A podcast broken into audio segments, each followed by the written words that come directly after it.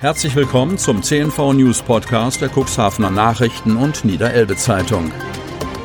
In einer täglichen Zusammenfassung erhalten Sie von Montag bis Samstag die wichtigsten Nachrichten in einem kompakten Format von sechs bis acht Minuten Länge. Am Mikrofon Dieter Bügel. Dienstag, 5. Januar 2020.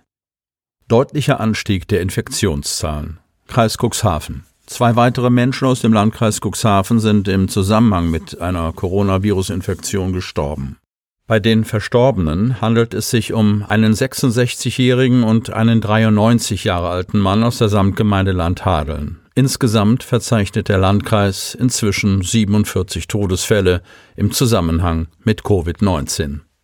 Seit Dienstagnacht voriger Woche kamen weitere 101 Neuinfektionen hinzu, darunter 29 in der Stadt Cuxhaven, 14 in der Stadt Geestland und 34 in der Samtgemeinde Landhadeln, die vornehmlich auf das Ausbruchsgeschehen im Altenheim Haus am Süderwald zurückzuführen sind. 173 Infektionen sind nach Mitteilung des Landkreises noch akut. 1590 Infektionen sind überstanden.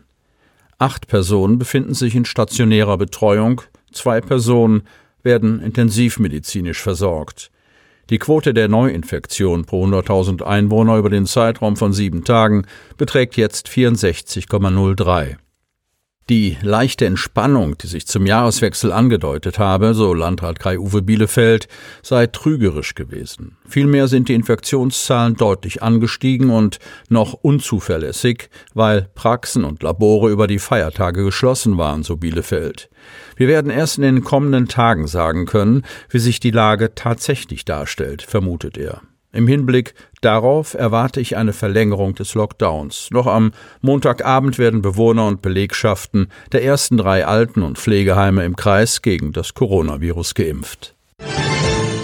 Impfungen im Otterndorfer Seniorenheim gestartet. Kreis Cuxhaven. Die schlechte Nachricht. Die Zahl der Bewohner und Beschäftigten, die sich im Otterndorfer Senioren- und Pflegeheim Haus am Süderwall mit dem Coronavirus infiziert haben, ist von zuletzt 25 auf nunmehr 37 gestiegen. Die gute Nachricht, am Montagabend ist mit dem Impfen in der Einrichtung begonnen worden. Es war der Startschuss für eine kreisweite Impfaktion, die zunächst in den Alten- und Pflegeheimen beginnt. Dass gerade Otterndorf neben Bad Peter-Kesa die erste Anlaufstation für die mobilen Impfteams werden würde, war vor einigen Tagen noch nicht abzusehen. Doch dann überschlugen sich die Ereignisse. Am Dienstag gab es, wie berichtet, bei den regelmäßigen Tests des Pflegepersonals zwei positive Befunde. Anschließend erfolgte auch ein Schnelltest bei den Bewohnerinnen und Bewohnern mit ebenfalls zwei positiven Ergebnissen. Nachdem dann das Gesundheitsamt des Landkreises die Senioren und das Personal am Mittwoch testete, lag am Silvesterabend das Ergebnis vor. 25 Infektionen. Inzwischen teilte DRK-Geschäftsführer Volker Kamps mit, dass es im Haus am Süderwall aktuell 42 Infektionen geben würde. Dazu zählten auch 15 Beschäftigte. Drei Senioren seien inzwischen verstorben. Er könne nicht ausschließen, dass es noch weitere Bewohnerinnen und Bewohner geben würde, die mit oder an Corona sterben. Kita am Medembogen ist eröffnet. Otterndorf, eine Kita-Eröffnung ohne tobende Kinder und umherbummelnde Eltern, ohne Häppchen und Getränke, ohne Blumen und Musik, das hat es wahrscheinlich auch noch nicht gegeben. Wegen der Corona-Pandemie fiel der Start der Kita am Medembogen am Montag eher gedämpft aus. Aber wir holen die Eröffnungsfeier im Sommer nach, versprach Stadtdirektor und Samtgemeindebürgermeister Harald Zarte. Endlich ist es soweit. Nach 15 Monaten Bauzeit ist die neue Otterndorfer Kita eröffnet. Marco Brunotte, Vorstandsvorsitzender des AWO-Bezirksverbandes Hannover, Otterndorfs Bürgermeister Thomas Bullwinkel, Stadtdirektor Harald Zarte, Architekt Holger Kasser und Kita-Leiterin Stefanie Helfrich durchschnitten am Montag symbolisch das Absperrband. Wir freuen uns, so ein schönes Objekt übergeben zu können, sagte Bullwinkel. 80 Plätze gibt es in der topmodernen AWO-Kita. Harald Zarte nennt sie eine Paradeeinrichtung. Am Eröffnungstag hielt sich das Kindergewusel Corona-bedingt zwar noch in Grenzen. Bis zum Sommer ist die Einrichtung aber voll, meint Kita-Leiterin Stefanie Helfrich, die für den Job von Frankfurt nach Otterndorf gezogen ist. Mit zunächst 14 Mitarbeiterinnen und Mitarbeitern geht der Kita-Betrieb an den Start. Vor der Digitalisierung steht das Strippenziehen in den Schulen. Cuxhaven. Jetzt warten alle gespannt, wie und ob der Schulunterricht hierzulande nächste Woche wieder anfangen kann, womöglich mit Fernunterricht. Schließlich wird der Digitalpakt Schule auch in Cuxhaven umgesetzt. Allerdings sollen dessen Gelder vorrangig in die Infrastruktur der Schulen fließen. Dezernentin Petra Wüst und Susanne Stern, Abteilung Bildung und Sport bei der Stadt, wissen, was das bedeutet und wie im vergangenen Jahr mit Ausnahmeregeln auf die Corona-Pandemie reagiert worden ist. Für neun ihrer elf Grundschulen kann die Stadt Cuxhaven 562.000 Euro aus dem Digitalpakt Schule und rund 76.500 Euro aus dem Sofortausstattungsprogramm abrufen, das im Juli 2020 als Zusatzvereinbarung zum Digitalpakt beschlossen wurde. Die Fördergelder für die Altenbrucher Schule und die Süderwischschule sind hingegen dem Landkreis Cuxhaven zugeordnet worden, der an beiden Standorten Träger der Hauptschule im selben Hause ist. Nach Rücksprache mit den Schulen beschaffte die Stadt Beamer Dokumentenkameras, Streaminggeräte zum Abspielen von Inhalten mobiler Geräte auf dem Fernsehbildschirm, Laptops, weitere Tablets mit Koffern sowie einen Camcorder zur Aufnahme von Unterrichtseinheiten.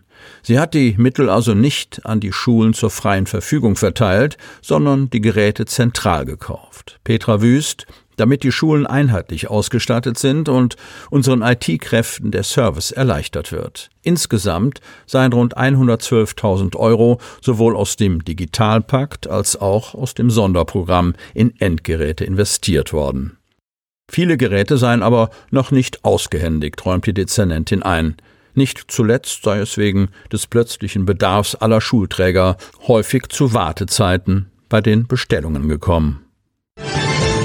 Das blüht uns im Jahr 2021. Cuxhaven. Mit dem Jahreswechsel stellen sich in steter Regelmäßigkeit Veränderungen ein, die der Steuer- und Gebührenzahler mit einem tieferen Griff ins Portemonnaie ausbaden muss. Was kommt auf Cuxhavener Bürgerinnen und Bürger zu? Die Mehrwertsteuer liegt wieder bei 19 Prozent. Doch nicht alles, was sich mit dem Jahreswechsel verändert hat, beziehungsweise sich im Laufe der kommenden zwölf Monate noch ändert, ist zum Nachteil von Bürgerinnen und Bürgern. So dürfen sich Familien über eine Erhöhung des Kindergeldes um 15 Euro für das erste und zweite Kind freuen. Für Seniorinnen und Senioren gibt es im Laufe des Jahres erstmals die Grundrente.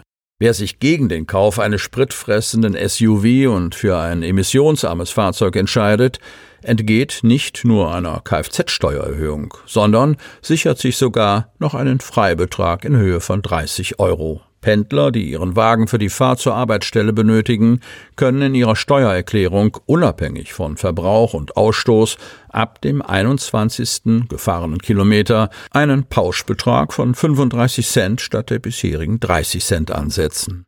Apropos Steuer. Der Grundfreibetrag steigt in diesem Jahr um 336 Euro. Das größte in Anführungsstriche gesetzte Geschenk ist jedoch der Wegfall des immerhin 5,5 Prozentpunkte ausmachenden Solidaritätszuschlags, von dem ein Großteil der Steuerzahler profitieren wird.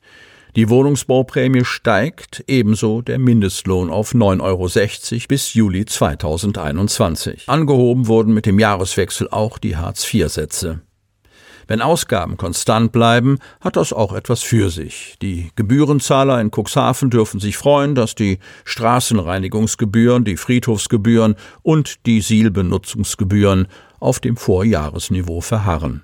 Tiefer in die Tasche greifen müssen sie hingegen bei der Niederschlagswasserentsorgung. Hier soll sich der bislang auf 21 Cent pro Quadratmeter belaufende Gebührensatz auf 0,37 Euro erhöhen.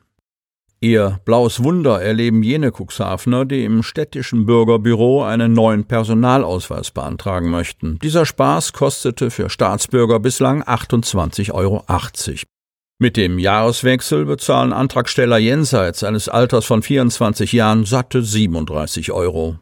Dahinter steckt allerdings nicht etwa Cuxhavener Willkür. Die Preiserhöhung trifft alle Bundesbürger in gleichem Maße.